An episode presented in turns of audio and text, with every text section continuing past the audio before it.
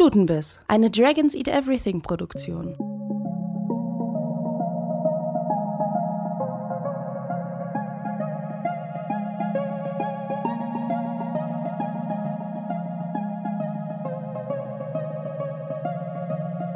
Warum bei mir das nicht klatscht? Doch, klappt noch. Naja. Stimmt, ich höre das Ich habe gerade. ich hab einfach nur so ein Geräusch gemacht mit meinen Händen. Warum klatschst du nicht? Ja, keine Ahnung. Manche können schnipsen, andere können klatschen. Ich kann kein Klatschen anscheinend. Heute klappt es nicht mit dem Das ist Klatschen. eine Superkraft. Du kannst es so tun als auch. Das ist richtig cool. So. Hallo zusammen. Ich heiße euch herzlich willkommen zu einer neuen Folge von Stutenbiss. Und Stutenbiss goes do it yourself heute. Keine Sorge, wir machen kein Brot, wir machen auch kein Bier, wir machen auch keine kleine Kommode. Ja, Und auch kein. Bananenbrot. Nächste Ich Mal, kann, für Bier, ich später. kann Bier machen. Du kannst Bier machen. Na, ja, und und ich trinke hier Kaffee. Toll. ähm, heute geht es bei uns um Handarbeiten. Und zwar ganz besondere. Äh, wir stricken, häkeln, nähen und machen alles mit Textil, Wolle, was Kuscheliges, was nicht so Kuscheliges, was Schmückendes, was Hübsches. Und wir, das bin zum einen ich, Jessie, aber ich bin hier nicht alleine. Bei mir sind nämlich noch Ramona, hallo. Und Maren ist auch da. Und Paula, hallo. Schön, euch wieder zu sprechen. Wir sind alle handarbeitsbegeistert. Und was machen wir denn? Ramona, was machst du? Ähm, also ich mache alles, vieles davon sehr schlecht. Ähm, was so Stoffzeug angeht, ich kann ein bisschen nähen, ich sticke gerade total viel. Ähm, ja, das war's. Ich wollte noch sagen Bügelperlen, aber das ist, nicht, das ist kein, nichts mit Textil. Stimmt, nehmen wir Ähm, trotzdem mit rein. Danke. Ich mache mal direkt weiter. Ich mache so drei Sachen hauptsächlich zur Zeit. Ähm, und das ist zum einen so Grußkarten basteln, das mache ich total gerne. Aber was ich äh, jetzt gerade wieder mache, wo es kalt wird, ist ganz viel häkeln. Auch weil es gerade ganz viele Gelegenheiten gibt, um das zu verschenken. Und was ich auch gerne mache, ist ähm, Makramee knüpfen oder auch sowas wie Blumenampeln. Und Paula, was machst du? Ich, ich häkle auch Topflappen. Ähm, aber also es überkommt mich dann immer für so eine Zeit, aber dann kommen so pro Saison zwei Topflappen raus, von denen ich mindestens anderthalb verschenke. Das heißt, bei mir kommt am Ende bleibt gar nicht so viel hängen. Und eigentlich habe ich auch in meinem Zimmer einen riesigen Stapel voll von irgendwelchen Nähprojekten ähm, liegen. Und tja, mal sehen, wann die jemals vollendet werden. Ich trage heute ein selbstgenähtes Kleid, fällt mir dabei ein. Hallo? Ciao. Hübsch, hübsch. Tada. So, das ist ein Jersey-Kleid, es ist lila, es ist mit Blumen und ähm, das ist tatsächlich das quasi, ja, was wir, wir haben vorhin im Forschungsgespräch schon darüber gesprochen, wann machen wir mal eigentlich was für uns selber. Das mache ich, habe ich tatsächlich mal für mich selbst gemacht in den letzten Monaten. Ich nähe oft Hosen für mich selber kürzer. Ich glaube, Jessie kennt das Problem auch. Ja, ich bin auch schon in den Genuss gekommen, eine gekürzte Hose von dir zu bekommen. Fand ich total praktisch, Ja, musste ich genau. nicht selber machen. Kann Die ich in den Genuss kommen, kurz. euch meine Hosen zu geben? Die habe ich zu kurz gekürzt. Deswegen habe ich sie Jessie gegeben. Es hat Vorteile, wenn man klein ist. Man kriegt Hosen einfach so. Fertig gekürzt. Ich fand es aber auch gerade spannend, dass ihr alle irgendwie erwähnt habt, jetzt wird es so ein bisschen ähm, kälter und jetzt kann man wieder anfangen zu nähen. Äh, oder zu stricken, besser gesagt, irgendwas mit Wolle zu machen. Es klingt so wie so ein Jahreszeitenphänomen. Ist bei mir auch so. Also ich stricke und häkel auch ganz gerne und ich sticke gerne. Aber wenn es Winter wird oder so, so herbstlich schon, dann kommt irgendwie so die Lust auf, jetzt was mit Wolle zu machen. Irgendwie. Und dann macht man halt die tausendste Mütze und verschenkt sie. Und inzwischen sehen sie auch hübsch aus. Am Anfang waren die Menschen, die beschenkt wurden, glaube ich, immer so, ah, cool, danke. Und jetzt freuen sie sich wirklich, glaube ich. Also ich habe schon, also noch nicht gestrickt, aber ich habe schon gehandarbeitete Sachen von dir bekommen und ich habe mich ernst, also ernsthaft drüber gefreut. Ich muss, ganz, ich, muss, ich muss ganz ehrlich sagen, im Alter habe ich erst wirklich zu schätzen gelernt, äh, was so der Wert von einer selbstgestrickten Socke von meiner Oma oder von meiner Mutter ist. Warum? Na, früher war das immer so ein Geschenk von vielen, das war nicht so besonders special. Ähm, aber heute denke ich mir nur so, jetzt sind, also gibt es, ich habe nur noch eine Oma ähm, und ihre Augen sind zu schlecht, um noch zu stricken. Das finde ich sehr schade, weil ich sehr gerne mit den äh, selbstgestrickten Socken von meiner Oma angeben würde tatsächlich. und sagen können, das sind die von meiner, von meiner, von meiner alten Omi, die Socken. Und meine Mutter hat leider nicht mehr so viel Zeit, ähm, aber vielleicht ja bald wieder, weil sie geht jetzt bald in Rente. Und ich selbst, die strickt nicht so gerne. Ich hatte auch mal eine Tante Lotte, die gar nicht, gar keine Tante von mir war, aber kennt man ja vielleicht als Kind, nennt man ganz viele Sachen. Menschen auf einmal Tante und Onkel. Merkt erst hinterher, oh, gar nicht meine Verwandten. Auf jeden Fall, Tante Lotte hat mir jedes Jahr eine Strickjacke und einen Strickrock gestrickt. Fand ich als Kind total doof. Ich, ich wollte die nie tragen, die haben gekratzt, ich fand die nicht hübsch. Und jetzt weiß ich, wie viel Arbeit und Liebe sie, oder Liebe, ja bestimmt auch, sie da reingesteckt haben muss und denke mir irgendwie, okay, als Kind konnte ich das gar nicht so wertschätzen, schäme mich so ein bisschen als Erwachsener. Weil du hast ja auch immer, du steckst ja was von dir selbst in so ein, in so ein, in so ein Projekt rein. Ich will aber, ich muss, aber ich finde schon, so dieser berühmte kratzende Pullover oder die Weste, die einfach eine absolut hässliche Farbe hat, wo man sich fragt, was soll denn das, Oma? Ähm, das ist ja auch fies. Ich finde, durch diesen neuen Handarbeitsboom, auch durch das Internet, so in den letzten, naja, 15 Jahren, jetzt gibt es ja Wolle in richtig coolen Farben und man tauscht sich viel mehr aus über äh, wieder über Muster, die in sind und die hip sind tatsächlich, dass es dann auch cool aussieht irgendwie. Und natürlich, heute gibt es ja auch Wolle in verschiedensten Qualitäten, so die dann eben zum Beispiel nicht kratzt. Und das ist ja auch einfach scheiße, wenn du einen Wollpullover kriegst und der kratzt, also oder der sieht einfach blöd aus, weil du die Farbe nicht magst. So. Also ich trage seit 30 Jahren Wollpullis und Socken aus Regia-Wolle von meiner Mutter gestrickt. War das ähm, Werbung? Ich habe jetzt gerade welche an. Nee, also es war ein bisschen Werbung mit, wir werden natürlich nicht dafür bezahlt, aber ähm, das ist auch Wolle, die gut hält und die nicht, die nicht kratzt und die vor allem nicht einläuft. Also meine Mutter macht das ja wirklich seit Jahrzehnten. Ähm, und ich habe fast nur selbst gestrickte Socken von meiner Mama. Ähm, und es gibt schon auch einfach, es gibt schon coole Sachen. Und aber ja, das stimmt total. Das ist total gut, dass es jetzt irgendwie auch ähm, anerkannt ist und dass das irgendwie alle cool finden. Ich finde es auch so super, weil durch das Internet hat man halt auch die Möglichkeit, auch ohne dass man jetzt vielleicht ähm, einen Bekannten oder eine Verwandte und Verwandten im näheren Umkreis hat, sich das selber beizubringen. Ich habe mir zum Beispiel Häkeln in einem Praktikum in Spanien alleine in der Wohnung, also ich konnte es so leicht vorher, aber da hatte ich richtig viel Zeit und habe mir einfach durch YouTube selber das Häkeln beigebracht. Wir hatten das in der Grundschule, aber meine Grundschullehrerin wusste nicht, wie das mit Links geht. Deswegen habe ich Mandalas gelernt, äh, gemalt in der Zeit. Ja, guck. Das hilft auch zur Entspannung. Ja. Deswegen kann ich bis heute halt nicht stricken, aber ich sticke. Das ist aber das ist nicht so schwer. Ich finde es spannend, dass man ähm, trotzdem als Kind oder so ähnlich manchmal daran geführt wird. Also bei mir hat es auch angefangen, wo ich schon, also durch meine Oma eigentlich, ähm, genäht habe ich eigentlich schon mit der Hand im Kindergarten. Und das ging dann immer so weiter. Und dann, meine Oma war jetzt nicht die beste Lehrmeisterin, aber schon so gut, dass sie immer gesagt hat, das ist schlecht, mach's neu. Ja. Das sind auch die Sachen, die einem irgendwie im Gedächtnis bleiben. Gutes Oder aus Fehlern lernt man. Ne? Mhm. Genau, ja, sie war, sie wäre jetzt nicht die pädagogischste in der Hinsicht, sondern einfach nur so, mm, mm, mm, da sind ganz schön viele Löcher drin.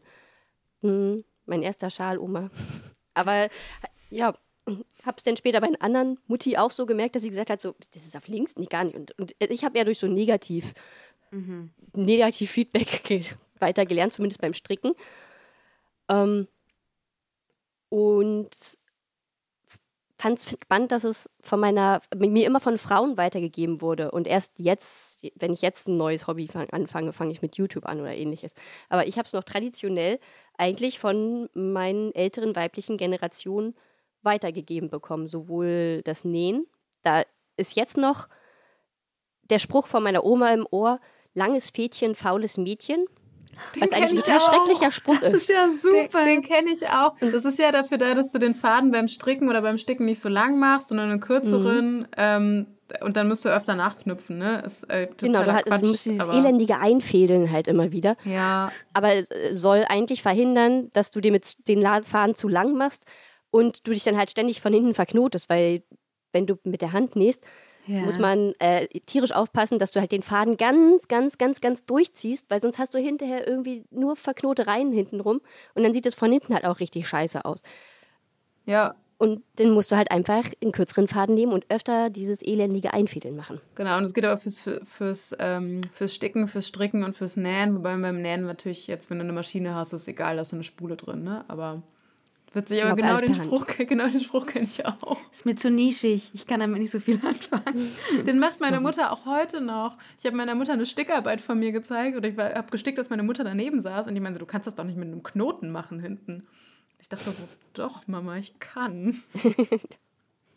Was Nur stickst du du denn das so? von deiner, nur weil du das von deiner Handarbeitslehrerin anders gelernt hast. Ist ja auch eine Art von Ähm, Rebellion gegen die ältere Generation Ja, ein dann. bisschen, oder? Aber ich habe auf jeden Fall von, ich habe von meiner Mutter sticken gelernt und auch nähen gelernt. Und ähm, ich habe, das habe ich später erst gemerkt, dass, wie viel ich da mitgenommen habe. Ne? Ich sticke, ich, ich kann euch das zeigen und wir müssen das dann beschreiben. Ich sticke gerade was von Sailor Moon. Oh, cool. Ich habe so einen riesigen Kasten mit so Stickgarn hier. Ich habe halt, ich habe super viele Vorlagen, die ich gerade mache. Ähm, und was ich gerade mache, ist so Kreuzstich, weil das ist halt super einfach. Das ist halt alles, was so 8-Bit-Sachen ist, die kann man auch sofort kreuzstichen. Und da gibt es ganz, ganz viele Vorlagen bei Etsy zum Beispiel. Ähm, es gibt bei Pinterest auch welche umsonst und bei Etsy, wenn man ein bisschen Geld ausgeben kann, so ist ja auch nett, die Künstlerin zu bezahlen. Gibt es für so, weiß ich nicht, 3, 5, 7 Euro, gibt es so Vorlagen. Ähm, ja, ich mache so ganz viel Popkultur-Quatsch. Also ich habe jetzt irgendwie was von so Marvel-Sachen gestickt und jetzt halt diese Sailor Moon-Sachen. Ich habe auch so ein paar ganz lustige feministische Stickvorlagen. Da gibt es halt irgendwie richtig viele Sachen. Also so e- egal, wofür du dich interessierst, du findest, glaube ich, Stickvorlagen dafür. Ich finde den Bogen, den wir jetzt spannen, ganz spannend. Kein schöner Satz, aber dennoch wahr. Dass man Handarbeiten ja durchaus auch mit Feminismus verbinden kann. Wenn man gerade schon diese schlimmen Stereotypen von unserer älteren, älteren Generation gehört hat, ähm, sieht das jetzt ja ganz anders aus. Was, was stickst du denn Feministisches? Ähm, ich habe zum einen habe ich mal ein Buch geschenkt gekriegt zum Geburtstag, das heißt Feminist Icon Cross Stitch. Da sind so feministische Sprüche drin und irgendwie so das ist ein amerikanisches Buch, ne? Also da ist so Hillary Clinton drin.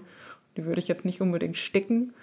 Ähm, aber ich habe davon schon mal so Sprüche gestickt. Da steht dann irgendwie drin Boss Babe in ganz schöner Schrift. Oder ich habe davon an der Wand hängen Smash the Patriarchy oder sowas. Das ist schon ganz cool. Ich finde das generell irgendwie super, dass man halt sich so Trends in der Handarbeit irgendwie zu Nutzen machen kann, um halt auch eigene Botschaften in die, ähm, also damit einzuarbeiten. Das geht halt auch mit anderen Dingen super gut. Zum Beispiel am Makramee auch. Ja, und das ist ja alles, das ist ja so ein bisschen, es ist natürlich nicht die wahnsinnig tolle feministische Botschaft, die man da häkelt oder stickt oder knüpft, ähm, sondern es ist halt einfach lustig, ne, dass man diese beiden Sachen verbindet. Deswegen mache ich das so gerne. Das denkst du, Ramona. Aber was du noch nicht wusstest, ist, dass du nämlich subversives Sticken machst. Und was das ist, das erklärt uns jetzt Vivian. Ja, also unter der subversiven Stickerei habe ich in meiner Arbeit ähm, Stickereien verstanden, die eine, einen aufrührerischen, politischen oder emanzipatorischen Inhalt haben. Ähm, das können Stickereien sein, die halt ja eine Botschaft äh, inkludieren, also ja, wenn tatsächlich Buchstaben und Sätze ähm, gestickt sind, aber das können dann äh, auch Stickereien sein, die halt durch die Bildsprache und durch die Symbolik dann einen aufrührerischen äh, Inhalt vermitteln. Ich freue mich auf jeden Fall, dass ich abends auf dem Sofa subversive Sachen mache. Paula, wer ist Vivian? Äh, Vivian ist eine ähm, Künstlerin und auch wie wir eben gelernt haben, weil sie hat das Wort Arbeit verwendet, auch eine fertig studierte im Bachelor Industriedesignerin sozusagen. Und Vivian kennt man auch unter dem Namen Pansy Path. Ähm, unter dem Namen hat sie ein kleines Label. Das kann man auch, ich glaube, auch über Etsy. Wir packen auf jeden Fall den Link in die Shownotes und man findet sie auch bei Instagram.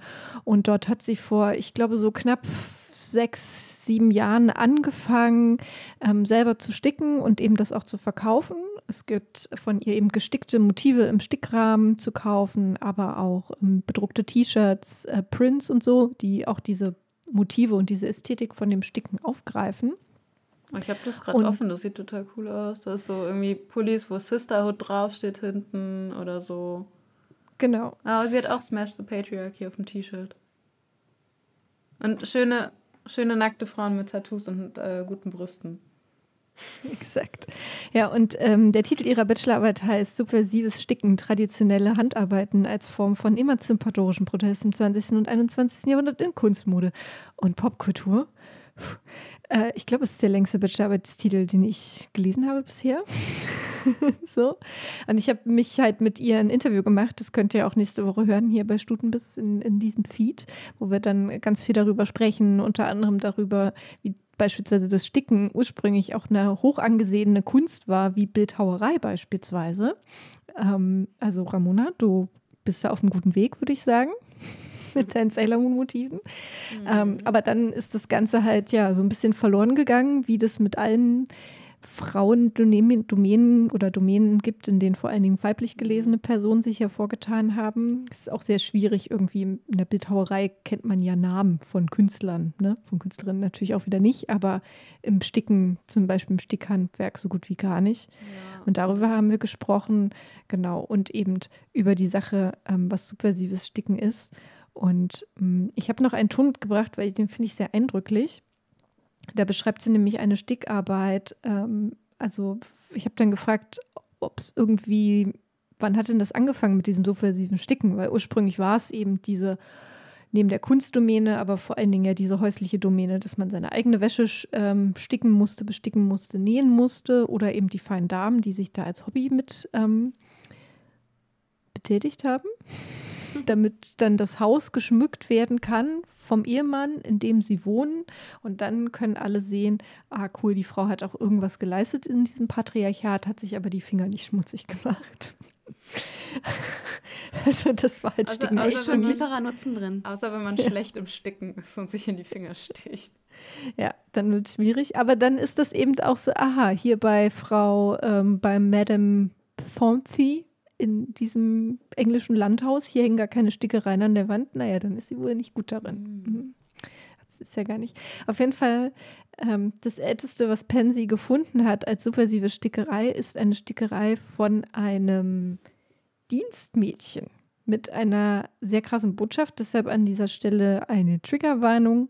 Äh, es geht um sexuellen Missbrauch. Also wenn ihr das nicht anhören möchtet, dann spult jetzt einfach eine Minute vor das älteste Relikt der subversiven Stickerei, das ich gefunden habe. Das war ähm, ja ein Stickmustertuch von einem englischen Hausmädchen und die hat ähm, ja auf diesem Stickmustertuch hat sie beschrieben, wie sie durch ähm, ja, den Hausherrn, für den sie gearbeitet hat als Hausmädchen, missbraucht wurde und dass sie durch diesen Missbrauch, oh, Triggerwarnung an der Stelle jetzt ein bisschen zu spät, dass sie durch äh, diesen Missbrauch ähm, ja, suizidale Gedanken hat, weil es äh, zu dieser Zeit 1700 ja noch mit sehr größeren ähm, sozialen Rest Restriktionen verbunden war, dann so einen Missbrauch öffentlich zu machen.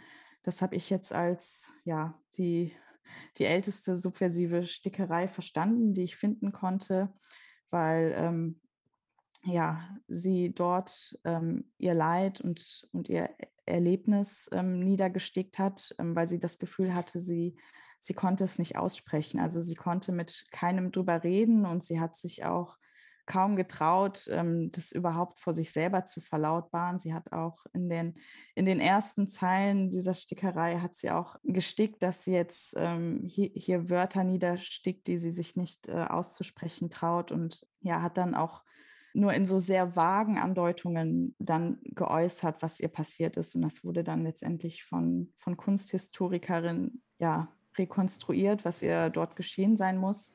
Das finde ich halt so spannend. Also einmal natürlich neben dieser krassen Geschichte, was diesem Mädchen passiert ist, halt der Missbrauch, aber dass sie eben ähm, die Stickerei, dieses Medium nutzt. Und das finde ich eben interessant, worüber wir bestimmt auch gleich noch ein bisschen mehr sprechen. Also dieses dass man, also beispielsweise in dem Ramona, in dem du ein so super weiblich konnotiertes, häusliches, altes Mütterchen-Hobby nimmst, aber eben ein cooles Popmotiv äh, da drauf stickst, so was dann im Falle von Sailor Moon ja auch wieder für Feminismus mhm. beispielsweise steht. Und ähm, was ich auch daran interessant finde, dieses sich dann, wenn wir zum Beispiel Handarbeiten machen, dass wir uns eben diesen Raum nehmen und diese Zeit dafür auch nehmen, dass wir das jetzt machen und ähm, dass wir uns darauf konzentrieren und dass wir auch so ein bisschen was machen, was erstmal nicht unbedingt einen kapitalistischen Wert hat. Also Vollkommen. Äh, hm. monitoren, klar, wir könnten es theoretisch verkaufen, aber in der Regel ist es ja etwas erstmal, das machen wir, weil wir es schön finden und Lust dran haben Und dann on top, finde ich, kommt dann immer, wenn man es zum Beispiel verschenken kann. Ich habe auch gerade, als wir, als du von der Geschichte des Stickens erzählt hast, ist mir eingefallen, ich habe halt auch Sticksachen von meiner Oma, also von einer von meinen Omas und von meiner Mutter in der Wohnung. Das ist eigentlich ganz, ganz witzig. So, ich habe zwei alte Stickarbeiten von meiner Oma im Schlafzimmer und irgendwie so bestickte Handtücher von meiner Mutter hier. Mehrere. Also meine Mutter macht das halt auch total viel. Das ist schon ganz witzig, wie sich das so, wie ich mich da langsam angleiche.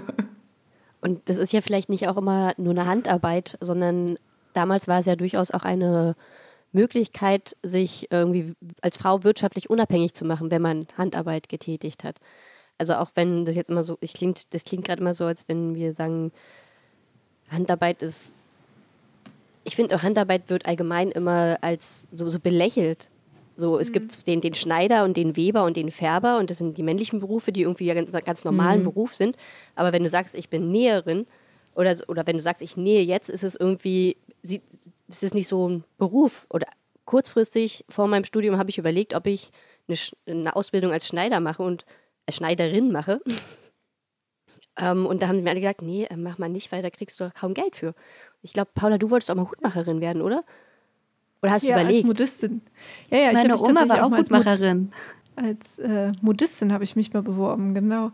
Naja, das ist ja auch, das spiegelt sich ja bis jetzt auch wieder, dass ja Näherin als Beruf immer noch nicht angesehen wurde, wird. Mhm. Stichwort Fast Fashion. Wir haben es in die Länder ausgesourced, die Klamottenproduktion oder auch generell die Produktion mit Textilien geht ja auch um Gardinen mhm. etc., äh, wo der Lohn am billigsten ist, wo man die Leute wirklich ganz nach unten drücken kann, ganz schreckliche Arbeitsbedingungen geben kann in diesen Fabriken, wo sie mit den Chemikalien arbeiten etc. etc. So und wir dann hier im Westen oder in den reichen Ländern dann eben diese Mode konsumieren können so und sie dann zum Wegwerfprodukt wird. Und das ist übrigens ganz interessant, in dem, um nochmal auf das Interview mit Vivian zurückzukommen. Ähm, sie hat ja eben, wie gesagt, diesen einen Studien Studiengang gewählt, der was mit der Modeindustrie zu tun hat. Sie hat dann aber auch festgestellt im Studium sehr schnell, okay, es geht in diesem Studiengang darum, wie man eben Mode als Industrie macht und wie man diese ganzen Fertigungen nach kapitalistischen Logiken und nach ausbeuterischen Logiken halt durchführt. Und darauf hat sie keine Lust. Und darum ähm, hat sie sich in der Bachelorarbeit diese Freiheit genommen, das so zu machen und reflektiert das zum Beispiel auch, dass ähm, ja, Stickarbeiten, also das, ne, diesen emanzipatorischen Wert von Mode oder den eben Handarbeit haben kann. So, also es ist ja bis heute nicht angesehen dabei. Ähm, tja, wenn es keine Näheren geben würde, würden wir alle nackt rumlaufen oder mit sehr hässlichen Klamotten. Das ist auch ähm, Stichwort ähm, Sichtbarkeit, was du vorhin auch gesagt hast, Paula. Es gibt halt auch Leute, zum Beispiel auf Instagram, da kann ich einen Namen nennen, ähm, Marie Lenker-Kirchner und die bezeichnen sich zum Beispiel als Feminist Knitter. Und äh, die tun sich halt auch zusammen, um sich quasi mithilfe von, von einer be bestimmten Handarbeit, in ihrem Fall ist es vor allem das Knitten, also das Stricken, halt auch quasi aktivistisch zusammenzutun. Da gibt es zum Beispiel ähm, Femnits, das sind Make-Alongs, das heißt, es gibt immer Themenwochen und zu unterschiedlichen Themenwochen kann man sich dann quasi gemeinsam äh, diese Aufgabe stellen, zu einem Schwerpunkt halt was selber zu kreieren. Oh, das und, ist cool. Genau, und dann ähm, wird halt in diesem Rahmen dann natürlich auch mit dem passenden Hashtag halt dann die fertige Arbeit vorgestellt. Und da gibt es, das habe ich jetzt bei ihr auf dem Kanal gelesen, weil sie sich jetzt selber als Feminist Nitter ähm, beschreibt und auch feministische Europastudien macht und äh, dazu auch eine wissenschaftliche Arbeit ähm, abgeliefert hat. Und da gibt es halt auch Themen, also total intersektionaler Feminismus, zum Beispiel Inclusive Crafting oder Sex and Stigmas oder Knitters Against Racism. Sag mal so eine Aufgabe, die sie gemacht hat zum Beispiel. Ähm, ich schiel gerade so neben mir mit auf Marens Ja, Handy. jetzt hast du mich natürlich erwischt. Jetzt muss ich einmal kurz suchen, Ramona. Genau, da hat sie das ist nicht von ihr, aber sie hat daran teilgenommen. Ähm, das ist quasi Hashtag Feminists Community. Da war zum Beispiel Week 6 Solidarity in Community. Ähm, und das wurde quasi gehostet von Marie und Molly May. Das war sowas Internationales. Der Hashtag dazu ist auch Feminits, Feminist, Feminits, Mal, also Make Along, M-A-L. Ähm, Feminist finde ich gut. ja. Ähm, ich muss mal gerade, genau, da hat sie auch was gemacht. Äh, ich weiß gerade gar nicht, ob ich das so schnell finde. Ah, hier sehe ich ein Beispiel. Das hat sie gemacht zu einer anderen Woche. Es gibt ja auch zum Beispiel die in Großbritannien die Feminist Embroidery Group, Genau. ähm, die auch kürzlich ein, ein Buch rausgebracht haben, die äh, das auch machen, dass sie feministische Sprüche oder politische Sprüche auf diverse Stoffstücke, die dann gar nicht unbedingt ein schönes Stück Stoff sein müssen, halt drauf. Ähm, ja, draufsticken, so fuck you und all sowas. Das ist und was die- ich auch ganz. Das Ja, ist die Profanity Embroidery Group, genau. oder? Oder ist das, Und- das, ja. ist das gleiche? Ja, irgendwie Das so habe ich nämlich, das, so habe ich angefangen mit dem Kreuzstich. Ich habe auch als allererstes Flüche gestickt, weil Text total einfach ist. Ja. Und weil das am aller, allerlustigsten ist, wenn du einfach irgendwelche Beleidigungen stickst und dann mit Herzchen drunter. Ja. Und was ich äh, auch interessant finde, was glaube ich auch zu der Marie Kirchner passt, ist, dass die Suffragetten in Großbritannien, dass die ihre Banner auch bestickt haben. Und das hat Vivian auch erklärt, dass das unter anderem haben, also die haben das bewusst gemacht, dass sie eben die Banner bestickt haben, um sozusagen auch etwas Feminines in den Protest hineinzubringen, weil ja den Suffragetten das ja total abgesprochen wurde, eine Weiblichkeit, ne? weil die ja jetzt politisch aktiv sein wollten und ihre ne, politische Rechte eingefordert haben. Ähm, ist ja bis heute ein oder ganz lange ein Schimpfwort gewesen, Mannsweib für Feministinnen. Und dann haben die halt ihre Sprüchbänder bestickt. Das ist auch eine Tradition, die ähm, zum Beispiel auch in Mexiko oder auch in Südafrika auch noch weiterlebt oder wieder aufgelebt ist. Die spannende Frage ist, hat Maren es gefunden oder nicht? Ich habe was gefunden. genau. Ich, dachte, da Ich bin gerade hier fiebrig. Ich die ganze da kommt so jetzt ein Ton. und dachte mir, danke Ramona, Ach du so, hast mich ich jetzt kann- hier ich voll in die Scheiße geritten. Mexiko, ja. ähm, wir können auch noch den Ton zu Mexiko hören. Aber, Mach mal ähm, Mexiko und Nee, warte, ich habe, ah, okay, nee, warte, okay. jetzt, wir müssen nicht schon wieder, Okay. wir können jetzt mein Thema einmal kurz abschließen. Ähm, genau, ich habe eins gefunden und zwar geht es da zum Beispiel um äh, My Feminist Uniform. Und da hat sie halt eben natürlich in verschiedenen Lila-Tönen halt einen sehr schönen riesengroßen Rock gemacht. Ähm, genau, da gibt es mehrere, so, genau in so Flieder, Lila, Pinktönen. Und da kann dann quasi hinterher jede Künstlerin, jeder Künstler unter dem Post halt im Prinzip sagen, was, sie- was sie quasi dazu halt getrieben hat und äh, welche, welche Inspiration da waren. Es gibt auch einen anderen, einen anderen Post von ihr, da hat sie sich damit auseinandergesetzt bei Ja, das Buch, was ihr in einem anderen Post liest, habe ich auch. Genau, genau. Da hat sie sich zum Beispiel halt auch im Rahmen von dieser Themenwoche mit MeToo befasst oder halt auch mit ähm, My Body, My Choice. Und äh, das, ja, finde ich halt super, dass man halt mit dieser Art und Weise sowohl halt Community, aber halt auch mit dieser gerade wieder populär gewordenen Art der Handarbeit aktivistisch aktiv sein kann und halt genau diese Themen transportiert. Ich finde daran halt irgendwie vor allem interessant, dass, das so, dass man sich das gerade reclaimen muss, ne? dass das irgendwie eine, alles eine Kunstform ist, die ähm, nicht ernst genommen wird, weil das eine Frauenkunstform ist. Und ich finde, für mich zeigt es auch immer total viel so ähm, kapitalistische Sachen. So. Also seit ich selber Handarbeite, weiß ich einfach, wie viel Arbeit das ist. Das ist so, wenn ich, also ich brauche, weiß ich, ich brauche eine halbe Stunde, um eine Hose zu kürzen und die ist dann scheiße gekürzt. Und deswegen, ich kann mir vorstellen, wie lange das dauert, irgendwie so ein Kleidungsstück zu nähen. Und es kann ja nicht sein, dass das 5 Euro kostet. Selbst wenn du die besten Maschinen der Welt hast, so brauchst du dafür Zeit. Ja, das ist, glaube ich, was auch ganz vielen überhaupt nicht klar ist, wie tatsächlich Kleidung nähen, auch wenn ganz viel natürlich in, also automatisiert werden kann mittlerweile. Es ist immer noch Handarbeit. Also eine Hose oder ein Pullover kann nicht, du kannst nicht die Stoffstücke irgendwo in eine Maschine reingeben und da kommt dann die fertige Hose raus. Das ist tatsächlich Handarbeit im Sinne von, dass verschiedene Arbeitsschritte von verschiedenen Personen ausgeführt werden. Also das ist dann die Industrialisierung an der Sache, um das so ne, schneller zu machen. Aber am Ende ist es immer noch etwas, was Menschen mit ihrer Hände Arbeit tun müssen. So klar mit Unterstützung von Maschinen. Und ähm, das ist halt etwas, was ja, ich glaube, überhaupt nicht bewusst ist, dadurch, dass eben Produktion, Textilproduktion ja so gut wie gar nicht mehr in Deutschland stattfindet. Es gibt noch so ein bisschen, bisschen was an mittelständigem Handwerk oder kleinere Firmen, die das probieren. Oder das große Beispiel ist ja Trigema, die ja ähm, produzieren in Baden-Württemberg, glaube ich. Ähm, aber ansonsten haben wir ja auch keinen Kontakt mehr zu der Industrie, weil wir haben eben keine ähm, Mütter, Väter auch, die näher, näherin sind und dann irgendwie, ähm, ja, wo man dann weiß, was dahinter steckt. Und wenn dann so Änderungsschneidereien, ne, die halt diese Kleinigkeiten eher machen. Ähm, ja. Ich finde halt aber auch interessant, selbst diese Sachen, die wir ja alle machen, ne, diese Handarbeiten, so ich würde es, ich könnte es gar nicht verkaufen, weil so eine Stickarbeit, das arbeite, bin ich irgendwie drei Wochen mit beschäftigt. Die müsste ich, also das, oder auch die Socken, die meine Mama strickt, so allein der Stoff ist so teuer. Wenn du deine eigene Arbeitszeit verschenkst, sind die Socken immer noch so teuer, dass die niemand kaufen würde. Ähm, das finde ich halt auch total krass, ne? dass das irgendwie gar nicht gewertschätzt wird, wie viel Arbeit da drin steckt. Aber also Paula, also ich, ich bin jetzt ganz.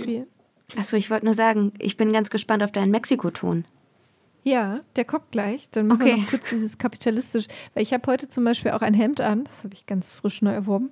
Das ist auch von einem kleinen Label aus dem Allgäu, die, ähm, ich glaube, die sind zu zehnt mit Angestellten, so machen alles in Handarbeit im Allgäu und mit ähm, fairen und veganen und umweltfreundlich hergestellten Stoffen und so weiter und auch vor allen Dingen viel auf Bestellung produziert. Also es gibt halt Kollektionen, das kann man dann daraus bestellen, aber es wird nicht viel Lagerware und da kostet dann eben eine Bluse hier ähm, 140 Euro.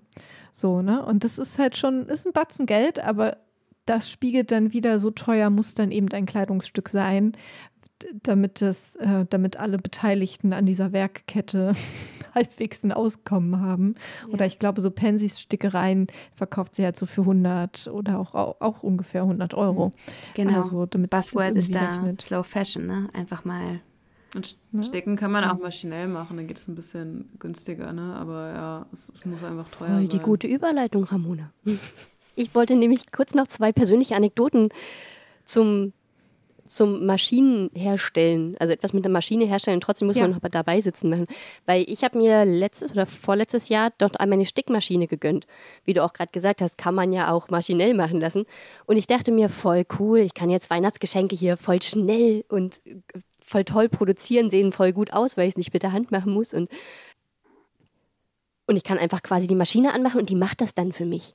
Ja, voll Pustekuchen ist es zwar super meditativ, weil du die ganze Zeit auf eine Nadel starrst, aber trotzdem musst du alles Mögliche selber noch berechnen. Das ist halt weniger Handarbeit im Sinne von, ich mache jetzt was mit meiner eigenen Hand, aber du musst dich auf einmal belesen über Garnstärken, du musst dich über Unterfaden, Oberfaden belesen, du musst dich über irgendwelche Hintergrundfließe äh, oder ähm, Stoffarten belesen musst, gucken, warum kommt denn jetzt der Unterfaden da oben im Bild mit rein? Warum sieht es denn so hässlich aus? Und ach, warum reißt denn der Faden immer ständig? Und was für einen Rahmen brauche ich?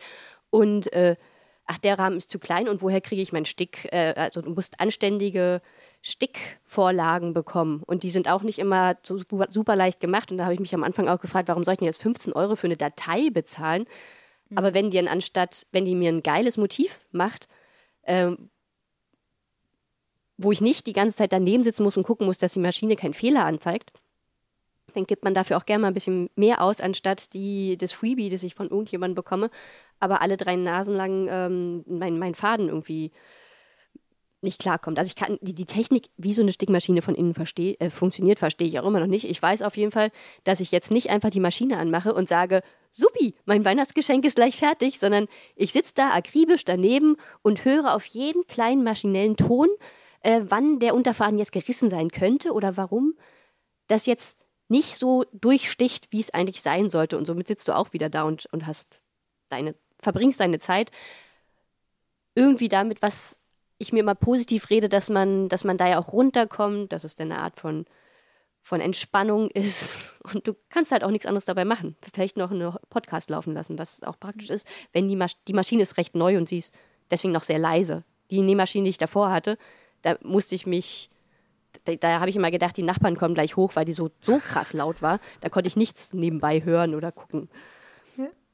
Ich finde, ähm, Du sagst es, also du sprichst ja diesen handwerklichen Aspekt an und darum würde ich jetzt mal die Frage an euch geben. Zum Beispiel, Maren, du hast erzählt, dass du dir das Häkeln selber beigebracht hast während deines Praktikums und ähm, dass du heute mittlerweile kleine Tiere für Mobiles häkelt, häkelst. Ja. Also äh, hattet ihr so Momente, wo ihr gedacht habt, so, boah geil, ich kann jetzt richtig was und das sieht ja schon viel besser aus als noch vor drei Jahren oder so. Ja, voll. Also ich finde, beim Häkeln merkt man das total. Also ich finde, also ich habe konnte, ich habe schon mal früher gehäkelt, aber das ist x Jahre her. Und dann habe ich mir das wieder so ein bisschen, ich hatte es verlernt und ich habe es mir dann wieder angeeignet. So äh, aus, aus wirklich Langeweile heraus und bin halt, habe mich richtig verloren. Ich habe mich so verloren und es war richtig geil. Eine richtig gute Zeit mit mir alleine. Und hinterher, also ich, ich glaube, das erste Stück, das man anfängt, das ist einfach nur das Übungsstück. Das kann halt nicht mehr sein als einfach nur ein Quadrat, das man macht, weil am Anfang ist es einfach super schief. Am Anfang, man muss auch einfach so ein paar Kniffe lernen, wie zum Beispiel diesen, ich weiß gar nicht, wie das heißt, aber das ist so dieser magische Ring am Anfang, um überhaupt erstmal das erste Stück zu machen, wenn du im Kreis häkeln willst und so weiter und äh, überhaupt zu checken, wo fängt denn da jetzt überhaupt meine Masche an und steche ich denn jetzt, was ist denn die ganze Masche? Soll ich vorne oder hinten einstechen? Das habe ich halt super lange für mich irgendwie erstmal herausfinden müssen. Und ähm, das ist für mich so eigentlich so das Häkeln. Wenn man das einmal so gelernt hat und zu wissen, ah, wie baut sich eine Masche auf, welche verschiedenen Maschen gibt es oder genau, wie halte ich denn den Faden am besten und dass ich dann quasi für mich ziemlich schnell eine Routine reinkriege, dass ich halt auch weiß, am Endeffekt kommt was relativ regelmäßiges dabei raus. Alles andere, wie zum Beispiel, ist das jetzt irgendwie ein ganzes Stäbchen, ein halbes Stäbchen oder was auch immer es dafür für, ähm, für unterschiedliche Muster gibt, das kann man sich dann super schnell irgendwie anlesen, wie eine gute Vokabel oder so. Aber genau das, ne, man muss diese, diese Muster ja auch erstmal verstehen lernen. So, Ja, das ist genau. ja, also ich habe ja auch gerade gesagt, Kreuzstich ist mega einfach. So, nee, Mhm. eigentlich nicht. Also ich, klar, Kreuze stech- stechen ist total einfach, ne? Aber ich muss ähm, verstehen, wie dick ich das Garn nehmen muss. Ich muss wissen, wie, was für Garn ich brauche. Ich muss irgendwie die Farbcodes richtig verstehen. Ich muss wissen, was ich für ähm, was ich für eine Maschenstärke beim Stoff brauche. Ich muss das richtig zählen. Genau. Die ganzen Tricks, die man halt nur lernt, die man, wenn man halt es ordentlich irgendwie mal eine Weile gemacht hat und halt die Erfahrung mitgekriegt hat. Aber hinterher war das dann einfach so, als ich dann so wusste, wow, ich kann ungefähr den Workload und die Zeit einplanen, die ich für das und das Projekt brauche. Das war schon mal so der Moment, wo ich dachte, wow, das ist richtig gut. Und als ich dann wusste, ah, damit kann ich planen und damit kann ich meinen Freundinnen und Freunden, die jetzt werdende Eltern sind, auch einfach eine richtig schöne Freude machen, weil ich denen halt selbstgemachte und nicht irgendwie gekaufte Stofftiere um Mobili schenken kann. Das war, so, das war so der Moment, wo ich dachte, wenn mich Leute fragen, ah, kannst du häkeln? Sage ich, ja, das kann ich. Ich kann sogar ganz gut häkeln. Cool. Ich glaube, ich muss bei Maren mal in die Häkelschule gehen. Sehr gerne, Ähm, immer bekommen. Weil da sind wir auch beim Thema wieder. Meine Oma ist äh, ja selbst bezeichnet häkelsüchtig. Ähm, aber sie ist Sucht. auch. Will ich kennenlernen. Also, ja, und. Ähm, aber ich habe meine Oma sehr lieb und sie hat mir auch Häkeln durchaus auch, auch mit beigebracht. Aber ähm, sie ist auch nicht so die geduldigste im Erklären. Und so, und versteht dann immer nicht, wa- warum das jetzt bei mir so aussieht. Und nee, du musst das doch anders machen. Also es ist so, hm, wir kommen da nicht zusammen. Und das ist auch interessant. Meine Mama zum Beispiel hat von meiner Oma auch nicht wirklich häkeln gelernt, weil das überhaupt nicht funktioniert hat, die zusammen. Ist, glaube ich, wieder so ein, auch so ein äh, Eltern-Kinder-Ding, so, ne? Wenn man Manches sich lernt einfach man zu dann- nah ist. Ja, genau. Manches lernt man eben besser von der Oma oder auch dem Opa, ne, als wie von der eigenen Mutter. Oder aus dem Internet. Ähm, oder eben aus dem Internet, das stimmt so, weil man das dann nochmal auch wirklich ganz in nah sieht. Und ja, man muss ja da wirklich mehrere Abende sitzen, um dann zu verstehen, ach nee, ich muss das ja so machen oder so rum. Und äh, ja, das stimmt. Aber das, ich glaube, ich komme da nochmal drauf zurück. Vielleicht müssen wir demnächst mal einen, äh, nach der Pandemie, wie es so schön heißt, mal einen Handarbeitskurs machen zusammen. Ich habe gerade festgestellt, es klingt immer so, als wenn die älteren Generationen uns nichts erklären wollen. Ich glaube, ich habe. Meine Theorie ist, je besser du etwas kannst, umso ungeduldiger wirst du es, wenn du es jemand anders beibringen sollst, der es halt noch gar nicht checkt. Und das ist Absolut. jetzt, ähm, wir haben ja schon ein paar Mal darüber gesprochen, dass ich Mama bin. Und die Kleine hat jetzt ganz neu zum Geburtstag eine Strickliesel bekommen. Und ich habe selbst gemerkt, ihr diese blöde Strickliesel einfach nur zu erklären, wie man es einfach bloß da drüber zieht immer, das ist nicht ganz einfach, da geduldig zu bleiben, wenn du einfach weißt, wie leicht es geht. Aber ich kann mich zum Glück auch noch daran erinnern, dass ich auch beim Stricken nicht wusste, wie muss ich denn jetzt meinen Finger halten und warum ist der da bei meiner Oma so komisch über den Finger rüber und warum fühlt sich das fühlt sich bei mir voll krampfig an. Und wenn man dieses Verständnis weiterhin aufbringen kann, zum Glück, ist es hoffentlich schöner und angenehmer von jemandem zu lernen. Aber es ist, glaube ich, nicht sehr schön von jemandem zu lernen, der es schon perfekt kann. Weil die hab- meistens ungeduldig sind. Ich habe das, glaube ich, wir haben das alles in der Schule gemacht. Also ich wollte nie stricken oder häkeln lernen. Ne? Ich hätte, ich drauf, drauf bestehen können oder meine Mutter fragen können oder meine Tante fragen können. Ähm, ich wollte einfach nie, aber Sticken hat meine Mutter mir gezeigt oder ich habe mir das bei ihr angeguckt oder nähen. Das ging eigentlich immer ganz gut. Ich glaube, bei uns, wenn, dann war es irgendwie echt nur super kurz, dass wir darüber mal gesprochen haben, aber das war jetzt kein tiefer Inhalt bei uns. Nee, es war eher In so, Mama, Schule. Mama macht das. Ach so, ah, Ja, ich ja. dachte zu Hause. Ja, in der Schule, wir haben Muss das im ergänzen. Text hier gehabt. Ähm, nee, zu Ja. Hause war das so, Mama macht das und ich gucke mir das halt an. Ja. Was, was ich irgendwie auch noch so toll finde daran, also ich muss noch mal ganz kurz mein Loblied auf das, auf das Häkeln beenden, weil ähm, das, was ich am Häkeln auch so toll finde oder was, ich, was für mich Häkeln interessanter macht als Stricken, ist, dass ich bin ein sehr tollpatschiger Mensch und ähm, für mich, ich kann einfach mein Häkelprojekt viel leichter transportieren, weil ich habe ja nur eine einzige Nadel und diese Nadel hat halt auch noch so einen kleinen Haken da dran. Und also das ist für mich einfach viel leichter. Und also für mich, ich meine, ich, vielleicht kenne ich einfach gar nicht alle Möglichkeiten vom Stricken, aber ich finde, mit dem Häkeln kann man einfach so viel coolen Kleinscheiß machen. Dafür vielleicht nicht so wirklich große Klamotten. Ähm, genau, und ich finde es halt auch super, weil wenn zum Beispiel, ich manchmal, wenn mir so Personengruppen zu viel werden. Oder ich weiß, ah, das ist eine Konstellation an Leuten, das sind irgendwie viel, da wird viel geredet, weil die sich haben sich lange nicht gesehen, das könnte mir vielleicht auf Dauer zu anstrengend werden, dann nehme ich mir prophylaktisch schon mein Häkelprojekt mit und schaffe mir damit quasi in diesem Raum meinen eigenen kleinen Raum, bin quasi dabei, aber kann mich so ein bisschen, ein bisschen passiv in die Ecke setzen und rausziehen und quasi geduldet an meiner Häkelarbeit arbeiten und immer mal wieder zwischendurch was einwerfen. Und das finde ich, das gibt mir sowas zum Festhalten. Das finde ich total gut. Ich habe das mit, also ich habe meine Sticksachen selten dabei, weil das so viel Kleinscheiß ist. Aber das ist, ich habe das auch schon gemacht, wenn ich irgendwie Leute hier hatte, dass ich mich irgendwie, ich habe dann gestickt nebenbei, weil dann erwartet irgendwie auch niemand, dass man antwortet und Und eigentlich finde ich, ist das auch ein, also das ist ja auch irgendwo ein Vertrauensbeweis, dass man sagt, hey, weißt du was, ich fühle mich so, so frei in der Runde. Ich mache das jetzt einfach und das kann ja auch eine Gemütlichkeit sein. ich habe noch nie gedacht, dass es merkwürdig ist, wenn ich nebenbei sticke. Ich habe das mal, ich habe das mal gefeedback bekommen, als ich dann mit dem Uniseminar saß. Vielleicht war das frech, aber mir hat das sehr geholfen beim Zuhören. Ein Freund von mir hat bei Insta ein Foto von einer Frau gepostet, die ähm, in der U-Bahn gestrickt hat. Ähm, ich habe nicht nachgefragt, aber ich dachte so, hä, seit wann ist das komisch, wenn man in der Bahn strickt? Ja, wirklich. Ja. Stimmt. Mir wurde mal gefeedbackt, als ich. Okay, Verzeihung. Mir wurde mal gefeedbackt, als ich im Zug saß. Da habe ich ähm, Stirnbänder gehäkelt. Und ähm, da wurde mir halt gefeedbackt, dass Leute mich angucken und weil die das so entspannt finden, wie ich das halt produziere. Ich habe, ich habe, ich habe auf so einer langen Zugreise Sticksachen dabei gehabt und die Frau gegenüber hat ihre Stricksocken rausgeholt. wie Das fand ich auch total gut. Oh Gott, das ist ja wundervoll. Was ist das denn für ein schönes Zusammenkommen? Ja.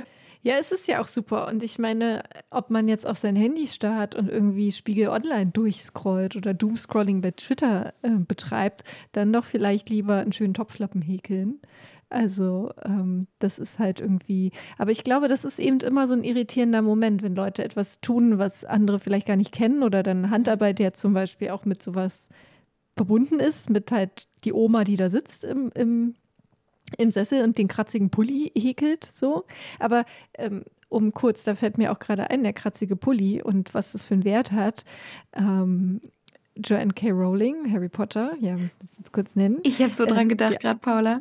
Ja, genau. Also auf jeden Fall, wir, wir sind ja hier der Position, hey Joanne, äh, trans women are women und trans men are men. So, please accept this. So, an dieser Stelle.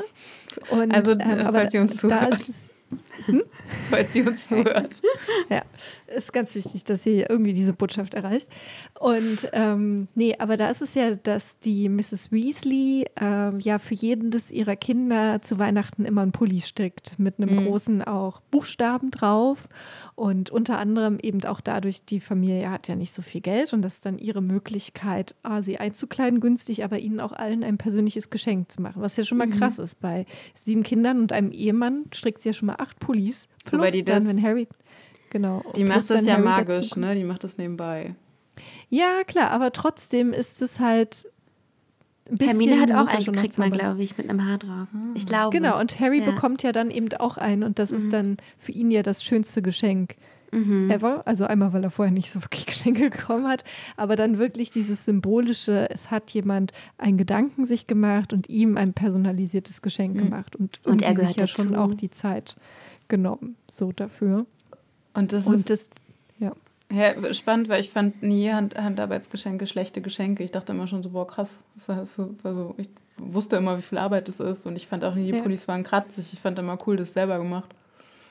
Ähm, und es ist ja vor allem auch nicht günstiger, als die zu kaufen. Also das ist ja irgendwie auch voll wichtig dazu zu sagen, ne? Es ist nicht günstiger, wenn ich dir einen Pulli stricke, als wenn ich dir einen Pulli kaufe. Es ist sehr viel Nee, teurer, heutzutage nicht mehr. sehr viel teurer plus die Arbeit. Ja. Ja. Und ich muss auch sagen, wenn ich das halt kaufe, habe ich ja nicht den Entspannungsmoment für mich. Das gibt mir ja auch was, dieses Meditative. Ich glaube, es ist ja auch erwiesen, dass es äh, der Gesundheit förderlich ist, wenn du zwischendurch so eine Tätigkeiten machst wie Häkeln oder Stricken. Hm. Ja, also das sowieso. Also wenn ihr ein bisschen was, wenn ihr Lust habt, irgendwie Handarbeit. Das Problem ist ja auch, wenn man einmal anfängt mit so Sachen wie Handarbeiten und da tatsächlich nennen wir es Leidenschaft entwickelt. Irgendwann hat man halt 20 Topflappen gehäkelt. So viele Ja. Töpfe hat man ja gar nicht. Und dann ist ja sowieso es eine Win-Win-Situation, wenn man die einfach verschenken kann. Und wie dann wenn die Leute noch beeindruckt sind. Wow, toll, du hast einen Ja, Topflappen voll. in meiner Lieblingsfarbe gemacht. Ja, ja, hm, ja, hier. So ein bisschen wie man als Kind früher die selbstgemalten Bilder verschenkt hat, oder? Hier habe ich für dich Töpfern gemacht. war auch ein Thema. Ja. Töpfern auch ganz, ganz großes Thema. Also wir haben auch die ganze Familie zugetöpfert. Aber ich habe, aber es ist gut, dass du es erwähnst. Ich habe jetzt auch, ich habe so einen riesen Batzen mit irgendwie Stickvorlagen, die ich hier rumliegen habe. Und ich habe einen ganz großen, ich habe, ich habe so viel Garn jetzt und ich habe irgendwie so ein, ganzen, ein ganzes Regal voll mit Stickrahmen und ähm, ich habe da ein Problem. Ich glaube, ich muss mal mit deiner Oma, mit wessen Oma war das? Die gestickt hat? Ja, wessen Oma hat das Stick, das Häkelproblem? Meine Oma hat das Ja, Häkelproblem. ich muss mal mit deiner Oma reden. Ja, ich weiß nicht, ob sie diese, da so eine Hilfe ist, weil ähm, sie kommt nicht davon los. Sie sagt es ja auch selber und es, sie, sie hat noch keinen Weg aus der, daraus gefunden. Selbst mit sehr schmerzenden Arthritis-Händen strickt sie halt, äh, stickt, äh, häkelt sie weiter. Manchmal strickt sie auch, ähm, nee, sticken gar nicht, stricken schon auch ab und an mal, aber auch gar nicht so oft. Aber weil sie ist auch, das ist so ein bisschen, was Ramon, äh, Ma- Maren vorhin meinte, mit, ähm, dann kann man sich besser konzentrieren oder ich brauche irgendwie was nebenbei zu machen. Das habe ich auch so, wenn ich halt irgendwie Fernsehen schaue oder einen Film gucke, dann habe ich schon immer gerne auch nebenbei was zu tun. Und das ist bei meiner Oma auf jeden Fall auch das so, dass sie sagt so, ich sitze jetzt hier nicht und gucke mir einfach nur Herrn Silbereisen an, das ist ja langweilig, ähm, sondern sie häkelt halt nebenbei am Band, am laufenden Band, am laufenden Faden Okay, wow. irgendwelche Dinge. Ja. Ich starte trotzdem jetzt, ähm, das habe ich mitgenommen jetzt aus unserem Gespräch, ich starte eine Selbsthilfegruppe mit Paulas Oma. Ich verbinde euch mal. Ich glaube, so als. Pro-Tipp, falls jetzt jemand Lust haben sollte, sich mit Wolle und Handarbeiten zu beschäftigen, ich glaube, es ist leichter, mit, Stick, äh, mit, mit äh, Häkeln anzufangen. Würdet ihr das unterschreiben? Weil ich finde immer, dass es so, man hat so ein, so ein positives, schnelleres Ergebnis. Also man fühlt sich gut, wenn man schnell was hinkriegt. Und ich finde, Stricken kann schon manchmal sich über ewig lang hinziehen, wenn man nicht gerade eine kleine Mütze macht, sondern irgendwie man versucht, irgendwie doch einen Pulli zu machen, hat man das Gefühl, man arbeitet das ganze Jahr an einem Pulli. Und beim Häkeln hat man schneller ein, ein schönes Ergebnis in der Hand. Ich glaube, das das, war auch Problem der so Grund, Pulli- warum ich. Ja, sorry. das ist auch der Grund, warum ich, glaube ich, dann beim Häkeln kleben geblieben bin, weil ich keine Geduld hatte, ähm, äh, zu stricken. Dasselbe Phänomen übrigens wie ich spiele lieber Ukulele als Gitarre. ist kleiner und leichter. Häkeln, das Ukulele spielen des Strickens. Wo das natürlich auch nicht äh, ganz stimmt. Ähm, Das wird Ja. die Kachel, wo, mit der wir diese Folge bewerben. Ähm, wobei ja auch Häkeln, das muss man ja auch dazu sagen, wir denken wahrscheinlich jetzt eben alle an dieses klassische Topflappen häkeln und grobere, aber es gibt ja auch noch dieses ganz feine Häkeln, was es ja auch als Klöppeln gibt und so. Also wo man ja ganz wirklich tolle Spitzen, das ist ja auch alles, alles Handarbeit früher gewesen. Das kann man heute schon teilweise eher maschineller auch herstellen, tatsächlich, solche Bordüren. Aber das sind ja auch ganz große Handwerkskünste, die ja beispielsweise auch in der Türkei auch ähm, dort ähm, ja die tollsten Sachen hervorgebracht haben oder immer noch hervorbringen. Ich glaube, Häkeln ist generell auch in der Türkei auch ein großes, hab- großes Thema irgendwie. Ich habe Perlen, ich habe gehäkelte. Perlen, Perlenstulpen von meiner Mama mit so ganz feinem Garn. Ich habe eine davon verloren und das war ganz schlimm. Oh nein. Ja, das ist jetzt Ähm, traurig Maren? hier. Du hast Ja. vorhin, als wir über Häkeln und Feminismus geredet haben, gesagt, dass du auch Makramee machst und dass man damit auch politisch etwas aussagen kann. Habe ich das richtig behalten? Genau, ich äh, genau, ich habe Makramee angefangen, äh, auch aus purer Langeweile. Da suche ich mir immer neue Handarbeitsprojekte, wenn ich sehr lange nichts zu tun habe. Das war, als ich äh, auf Jobsuche war tatsächlich. Ähm, genau, und da habe ich halt auch da wieder dasselbe Ding bei YouTube. Das ist einfach Gold wert. Also, was man da alles kriegt. Ähm, ähm, bei Pinterest auch, aber da, das hat mir, da bin ich irgendwie nicht so aktiv wie andere. Ich mache wirklich viel über YouTube und auch Instagram. Da gibt es auch super viele Reels und so, wie man ganz leicht kleine Dinge machen kann. Kann ich nur mega empfehlen mit den richtigen Hashtags. Ähm, genau, und äh, da habe ich auch die Inspiration dazu bekommen, äh, einen Frauenkörper als Wandbehang äh, zu knüpfen, sozusagen. Ähm, genau, und äh, das hat gar nicht so viel Zeit gekostet, aber sieht super aus, hängt bei einer Freundin von mir im Wohnzimmer und äh, kommt gut an. Ich hoffe, davon hast du noch ein Foto. Ja, ja, ich, zeige ich euch, zeige ich euch. Voll spannend. Ich ver verbinde Makramee ja auch immer, also diese Knüpftechniken auch total jetzt so mit den 60ern und 70ern. So, und eben auch der Hippie-Bewegung. So. Stimmt, ja.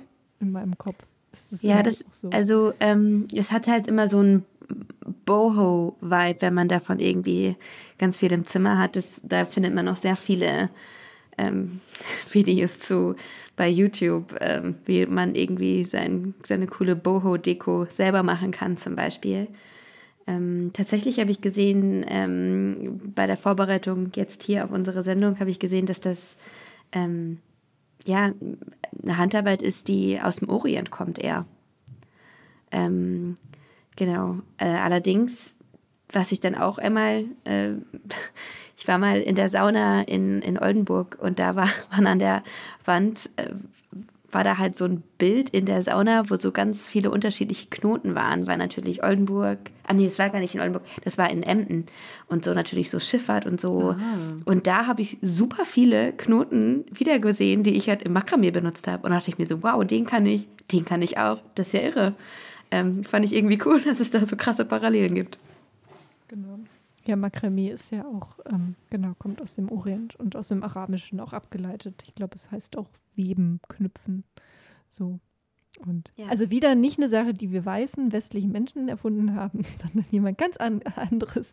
Und dann ja. haben wir sie uns angeeignet. Hey. In Dänemark war ich mal in, in Dänemark war ich mal in einem Seefahrermuseum und da wurde auch gezeigt, dass die ganzen Seefahrer entweder als Hobby Musik gemacht haben oder halt wirklich auch gehegelt haben oder Sachen geknüpft haben, sich da dann noch ein Zubrot mit verdient haben und sich halt vor allem aber auch die langweilige Zeit auf See, man kann ja dann da abends nichts machen außer saufen, äh, sich sinnvoll vertrieben haben, indem sie äh, Handarbeiten gemacht haben. Und das waren ja wohl starke, bärige Typen. Und genau okay.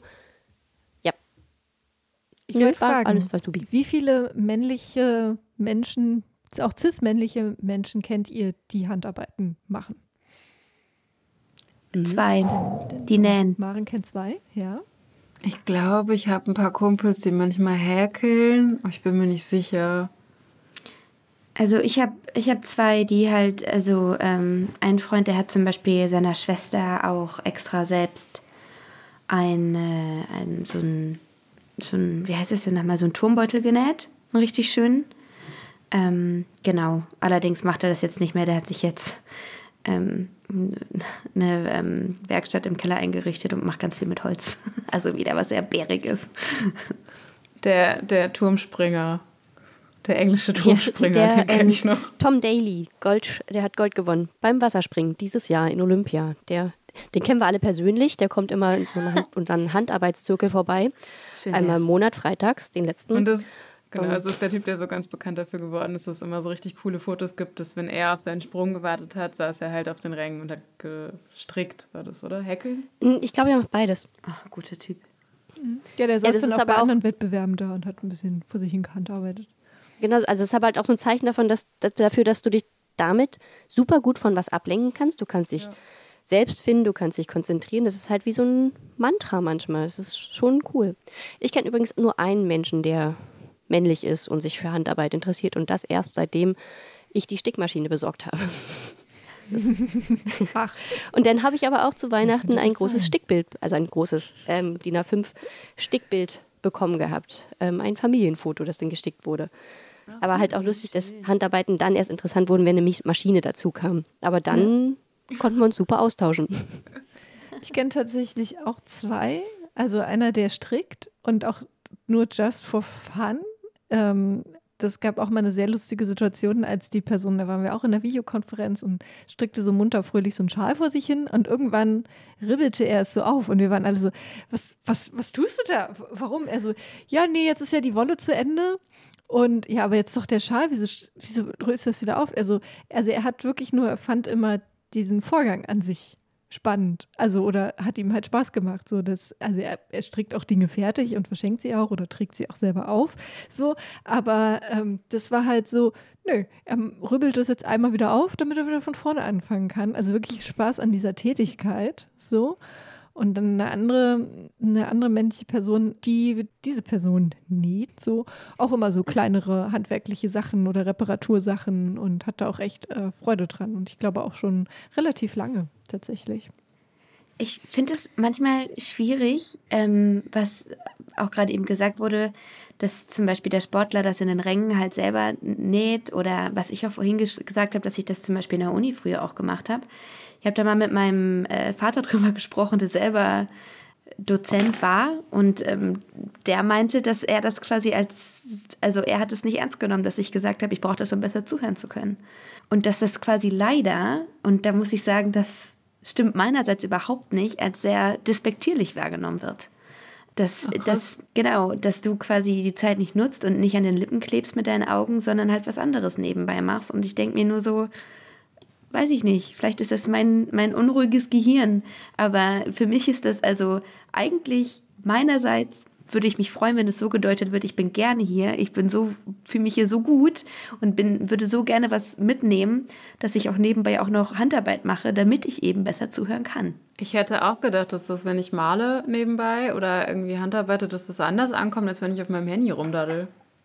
Ich kann beide Seiten verstehen. Ich finde auch schon, wenn du selber ein Referat halten musstest und dann kommen da alle an und beschäftigen sich mit was anderem, klar, ob nun Handy oder halt aber auch ähm, das Häkeln, äh, gibt einen schon irgendwie das Gefühl, okay, die hören mir nicht zu und wenn ich jetzt eine Mitmach, mit, ein Mitmachpart habe oder eine Diskussion an, anregen möchte, dass sie oder nicht Quatsch ganz machen. sofort da sind. Paula zeigt Paula, uns gerade Paula ihr. lenkt ab, indem sie Handarbeit von mir in die Kamera hält. Einen wunderschönen Rollschuh mit ähm, Bügelperlen. Genau. Zeigt. Machen wir auch noch ein Foto. Seht ihr dann auf Instagram. Aber du hast absolut recht. Das ist immer so ein bisschen komisch, wenn man da vorne steht und dann erzählt was und hat sich ihre Mühe gegeben und also keiner guckt einen an. Das, also das kann ich auch nachvollziehen, aber auch total dieses Gehirn-Ding. Man macht halt was und oder konzentriert sich besser drauf, als wie wenn man auf eine weiße Wand starrt oder irgendwie so. Es heißt ja auch, dass man während der Vorlesung malen soll. Also, dass du dir vielleicht so kleine Sketchnotes malst oder von mir aus auch ein Ausmalbild mitnehmen sollst, damit du dich besser konzentrieren kannst und besser die Informationen mit aufnehmen kannst. Wird aber von Dozenten auch nicht so gern gesehen, wenn du die ganze Zeit denn da rummalst. Ist aber vielleicht irgendwas, woran denn vielleicht Dozenten arbeiten müssen. Vielleicht müssen die auch einfach mal das erleben. Denn erst seitdem ich auch erlebt habe, wie entspannt es ist und wie viel man denn doch mitnimmt, kann ich es auch verstehen. Deswegen kann ich beide Seiten nachvollziehen. Ja. So, was sind denn eure aktuellen Projekte? Handarbeitsprojekte? Ich fand es total lustig, dass du vorhin gesagt hast, du hast da einen Stapel liegen. Habe ich nämlich auch. Ich, hab, ich kann den. Ein Stapel ist dabei. Das sind drei. Also das sind alles Sachen, die ich ausgedruckt habe und ich habe nicht alle ausgedruckt. Also das ist, das ist eine ganze Mappe voll mit Sachen. Das sind alles Vorlagen, die, die gerade Ramona in, die, in der Hand hatte. Zum Beispiel wollte mich Ramona jetzt schon zum Sticken verführen und ich weigere mich eben aus dem Grund, weil ich eben drei Millionen Häkelprojekte und drei Millionen, Millionen Nähprojekte habe und denke, ich kann jetzt nicht noch mit dem Sticken anfangen. Dann vielleicht doch Arbeit kündigen, Lohnarbeit und dann. Oder bei der Arbeit. Lustig war, als, ihr, als, wir, als wir beschlossen haben, so eine Handarbeitsserie-Folge zu machen, habe ich gedacht, oh Gott, wann habe ich denn das letzte Mal irgendwas genäht? Und habe ich bis heute früh noch überlegt und habe gedacht, na Mist, du musst jetzt mal was, damit du hier was erzählen kannst, was du gerade aktuell machst.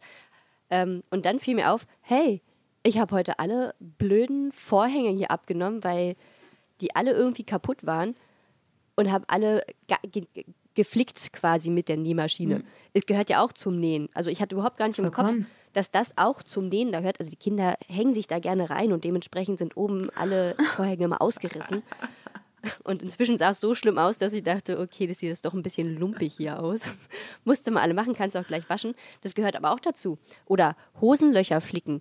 Oder wie du gesagt hast, Hosen kürzen. Oder irgendwelche äh, Jackenärmel auf einmal wieder anbringen. Das gehört auch alles zu den Handarbeitsprojekten, die hier rumliegen. Das sind, ist dann übrigens die Kategorie Kinder. Jackenärmel anbringen.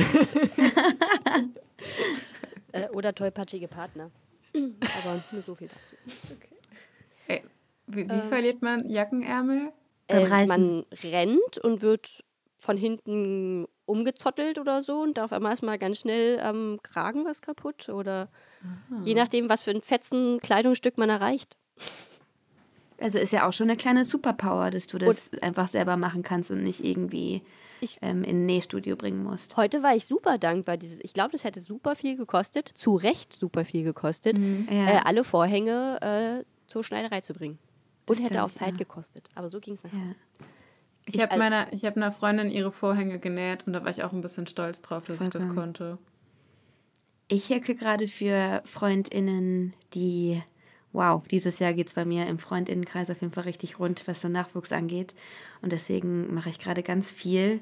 Es gibt so, das ist, kommt aus dem asiatischen Raum, das heißt ähm, Amigurumi, glaube ich. Amigurumi und das sind quasi diese ganz kleinen, süßen ähm, Stofftiere, so sehr süß, sehr cute, die man halt so ja auch häkeln kann. Und da mache ich gerade einige und vor kurzem habe ich noch ein Mobili fertig gemacht, alles für die Kleinen, die kommen. Und Paula, bei dir? Ich habe eine Bommel die Tage kreiert. Also kennt eine ihr Bommel? das, wenn man so eine, so eine Pappscheibe hat und entwickelt man ihn ah, ja. und, Ich habe ich hab Bommelgeräte, die kann ich dir mal ausleihen. Oh. Ähm, ja, ansonsten. Ich merke also schon, wir betteln uns hier gerade so ein bisschen mit unserer, mit unserer ich, Handarbeitsgier. Ich benutze die nicht, will die loswerden. Ja, ich habe äh, tatsächlich, also ich fange jetzt wieder an, Topflappen zu häkeln wie jeden Winter. ähm, und dann ähm, eigentlich als größtes auch Arbeitsprojekt, Nähprojekt liegt eigentlich immer noch da, aus alten T-Shirts eine große Überdecke zu machen ähm, die ist teilweise schon zugeschnitten, teilweise noch nicht, teilweise schon zusammengesteckt. Aber das ist, glaube ich, so das größte Nähprojekt, was hier die Kanäle verstopf, verstopft. Ja. Aus so coolen Band-T-Shirts, die ich nicht ja. mehr anmache, wollte ich jetzt auch einen Rock machen. Das finde ich auch ganz cool, aus alten Sachen neue Sachen zu machen. Ja. Das liebe ich ja auch am Secondhand-Shoppen dass man, und wenn man dann eben nähen kann, das ist sowieso Doppelskill, weil in dem Moment sind dir viel mehr Klamotten stehen dir zur Verfügung, weil du sie selber anpassen kannst. Aber ich mag eben auch den Gedanken, dass du da reingehst und denkst, boah, ich lieb, finde diesen Stoff so toll, ne? Ich will, ich will unbedingt diesen Stoff haben und daraus was machen oder diesen Rock tragen. Und dann kann man das eben auch machen und auch umarbeiten und so. Ich mache noch gerade das hier. Ich zeige jetzt gerade ein Stück Stoff in die Kamera mit einem kleinen Bär drauf, der darauf gestickt wurde. Nicht per Hand, sondern per Maschine, aber alles andere ist per Hand. Und das wird eine, auch ein, ein zum Thema äh, Elterngeschenk. Man kriegt nämlich äh, selten so schöne Hüllen für die U-Hefte und fürs Impf, für den Impfpass und die Krankenkassenkarte. Und dann hat man das alles perfekt in einem, in, in einem Heftchen. Hat sich bisher bewährt, habe ich jetzt schon dreimal verschenkt auch das super ist auch cool. cool. Ich mag eh deine Handarbeiten. Ich habe von dir ja so ein Brot, ähm, so ein Brotbeutel-Ding, wo perfekt Waffeln reinpassen. Stimmt, die habe ich euch letztes Weihnachten hier in der Sendung geschenkt. Ich nenne, das immer, ich nenne das immer meine Waffeltasche, weil da passt halt perfekt so ein Stapel selbstgemachte Waffeln rein. Die verschenke ich inzwischen auch lieber. Das war ja mal ein, ein, eine Art Idee, äh, während der Elternzeit damit Geld zu verdienen. Äh, ich weiß nicht, wie illusorisch ich da dachte. Da sind auch diese coolen kleinen Labels hier entstanden. Ähm, oh, die mit dem Hasen, ja. Aber dann habe ich festgestellt, wenn ich meine Arbeitszeit da richtig berechnen würde, müsste so eine Tasche 30 Euro kosten. Dann hatte ich das auf Etsy probiert und die ersten Diskussionen, ob man das nicht, also ich habe sie nicht für 30 Euro, ich habe sie für 15 Euro oder so reingestellt. Und die ersten Diskussionen, ob man das nicht günstiger haben könnte, dann habe ich keine Lust mehr gehabt. Dann dachte ich, nee. Also sie stehen noch drin, aber auf Diskussionen lasse ich mich nicht mehr ein. Wie frech. Aber ich glaube, das ist halt einfach, das ist halt die, ähm, die Wertschätzung von Handarbeit oder Menschen, die dann halt nicht wissen, wie viele Stunden du da reingesteckt hast oder was es dann halt wirklich Ja, wahrscheinlich. Schönes ist. Auch dieser Podcast hier ist Handarbeit. Er wird handeingesprochen, handrecherchiert und auch im Anschluss per Hand geschnitten am Computer. Ähm, Auf meinem, nein, auf dem Tonbandgerät mit Schere Genau. und Kleber. Überraschung. Äh, darum dieser angenehme, rauschige Analog-Sound. Wir sind halt der Cognac unter den Podcasts. ähm, Im Eichenfass greift. Der, der wird jetzt, manche, manche Folgen von uns werden ja auch so angegangen, dass sie mehrere Monate gut reifen auf der Festplatte ähm, und dann werden sie erst besonders gut. Habe ich mir sagen lassen. Und worauf ich hinaus will, wenn ihr Lust habt auf mehr von diesem Podcast, dann abonniert unseren Feed und äh, folgt uns bei Twitter stuten-bis oder auch bei Instagram stutenbiss und hier das i mit einer Eins. Und schaut natürlich auf der Website vorbei, die heißt dragonseateverything.com.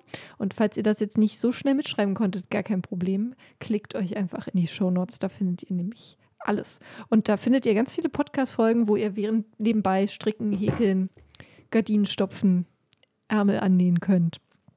Und ja, Und wenn ihr Fragen habt zu irgendwas, worüber wir geredet haben, ähm, was ihr nicht in den Shownotes findet, könnt ihr uns natürlich auch gerne schreiben über genau all die Kanäle, die Paula gerade genannt hat. exakt. Und zwar bitte gleichzeitig. Also wir beantworten natürlich Anfragen nur, wenn sie auf jedem Kanal. Nein, Quatsch. Ja. Schreibt uns. Und wir beantworten sie auch alle. Ihr kriegt quasi vier, fünf Antworten. Also Und ich freue mich tatsächlich total drauf, mit euch mal den nächsten Handarbeitszirkel zu machen. Den haben wir schon ganz schön lange geplant, eigentlich mal. Ne?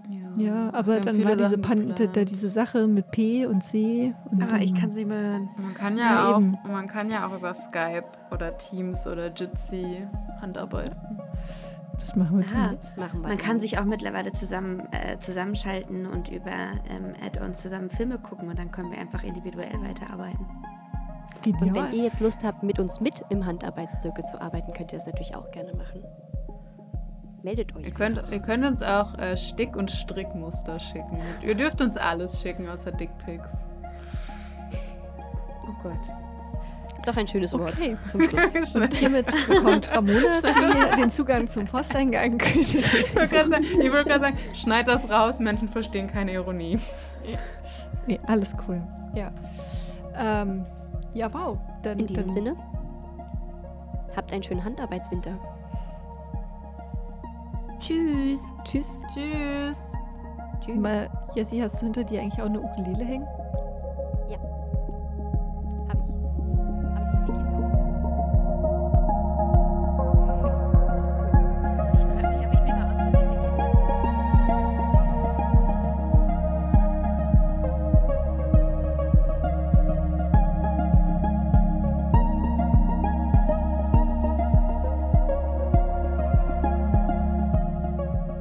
Stutenbiss, eine Dragons Eat Everything Produktion.